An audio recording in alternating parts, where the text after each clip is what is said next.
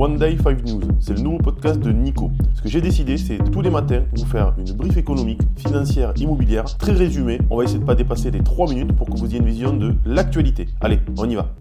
Bienvenue à ces actualités du 7 juin 2023 la stabilité de l'économie globale se trouve une fois de plus mise à mal. La Banque mondiale, inquiète de la détérioration de la conjoncture internationale, prévoit un ralentissement de la croissance mondiale à 2,1% cette année, notamment dû à l'augmentation des taux d'intérêt affectant les pays en développement. L'Asie de l'Est et du Sud seraient les seules régions à maintenir une croissance suffisante pour combattre la pauvreté et le changement climatique. Cette augmentation des taux d'intérêt entrave non seulement la croissance, mais aussi l'investissement, exacerbant la difficulté d'atteindre les objectifs de développement durable. L'institution exprime également son inquiétude face à la hausse de l'endettement, particulièrement dans les pays les plus fragiles où la dette publique représente en moyenne 70% du PIB l'Assemblée nationale a désapprouvé les comptes de la sécurité sociale. L'Assemblée nationale a rejeté les comptes de la sécurité sociale pour 2022, un vote symboliquement défavorable pour le gouvernement.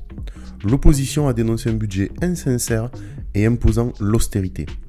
Bien que ce rejet ne change pas le quotidien des Français, il marque un signe d'inquiétude pour l'exécutif avant le vote de la loi de la programmation des finances publiques jusqu'en 2027 la situation la plus critique du crédit immobilier serait-elle derrière nous?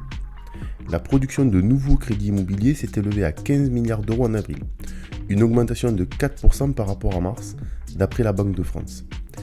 Malgré une chute de 42% par rapport à avril 2022, la Banque de France considère cette stabilisation comme un signe de normalisation du cycle de crédit. Cependant, l'augmentation des taux d'intérêt a eu un impact significatif sur la demande, étant donné la hausse constante du prix de l'immobilier. Le gouvernement et la Banque de France étudient des options pour prolonger la mensualisation du taux d'usure et ajuster les critères d'octroi du crédit afin de faciliter l'accès au crédit immobilier. Wall Street clôture en positif après une session marquée par la prudence. La bourse de New York a terminé mardi sur une légère hausse dans un climat de prudence, anticipant les chiffres de l'inflation et la prochaine décision de la Réserve fédérale américaine. Malgré une légère progression, le Dow Jones, le S&P 500 et le Nasdaq ont marqué un temps d'arrêt après une solide performance du S&P 500 depuis octobre 2022. Le marché s'attend majoritairement à une stabilité des taux de la part de la Fed la semaine prochaine. Les valeurs financières ont affiché la plus forte hausse du S&P.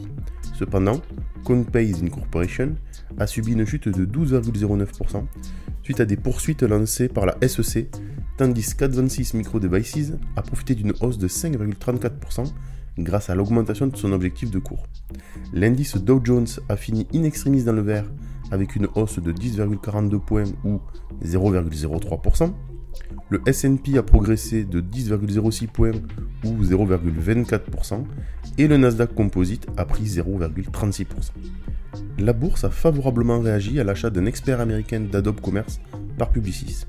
Publicis enregistre une hausse de plus de 2% et se positionne en tête du CAC 40 suite à l'acquisition de la société américaine Cora, spécialisée dans Adobe Commerce. Cette entreprise, qui possède des centres aux États-Unis, au Royaume-Uni et en Inde, viendra renforcer l'offre digitale de Sapien, filiale de la transformation numérique de Publicis. Cependant, le manque de détails financiers concernant cette acquisition rend difficile son évaluation pour les analystes. Malgré cela, on estime que cette opération aura un effet légèrement positif sur le bénéfice par action de Publicis. Allez, on part sur l'analyse. Les investisseurs s'apprêtent à recevoir une série de données économiques provenant d'Europe, des États-Unis et de la Chine ce mercredi. En parallèle, l'OCDE devrait présenter ses nouvelles perspectives économiques en début de journée. L'attention se portera également sur la décision de politique monétaire de la Banque du Canada attendue à 16h. Diverses statistiques seront publiées en Europe et aux États-Unis, tandis que le déficit commercial américain d'avril sera dévoilé. Enfin, le spécialiste des semi-conducteurs Soitec présentera ses résultats annuels et Air France KLM tiendra son assemblée générale. La journée s'annonce chargée.